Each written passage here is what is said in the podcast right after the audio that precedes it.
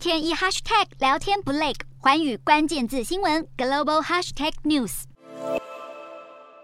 马来西亚果农以熟练的刀法把榴莲剖成两半，展示出浑身带刺的外壳内软绵绵的果肉。一般人对于这一颗热带水果之王的印象，绝对是它刺鼻的独特风味，但却没想到榴莲也可以被当做一种外交工具。中国政府近几年来，为了强化国际上的影响力，以各式各样的外交手段拉拢世界各地的开发中国家，与美国互相抗衡。其中，北京最急迫建立商贸关系的，就是地理位置上最邻近的东南亚国协成员国。中国外长王毅今年七月份出访马来西亚期间，曾宣布将扩大引进大马的棕榈油和热带水果等农产品。同一时间，中国也从柬埔寨进口五十多吨的榴莲，提升两国农产品贸易。而王毅在接下来的访问行程中，也和越南政府达成协议，开始将大量的越南榴莲引进到中国市场，并协助越南建立相关的供应链机制与强化港口建设。这项协议将有望让越南榴莲产量大大提升，并晋升为仅次于泰国、中国进口榴莲的第二大国。而值得一提的是，在这一项双边协议签订之前，越南已经有七成的蔬果销售到中国市场，中国早就是越南的最大贸易伙伴。面对中国频频示好与拉拢，东南亚国家也不是没有警觉。有新加坡的东南亚专家指出，越南虽然热衷于中国维持稳定的贸易关系，但却也保持着高度警戒，确保中国不会利用商贸协议当作经济胁迫工具，据借此扩大区域战略影响力。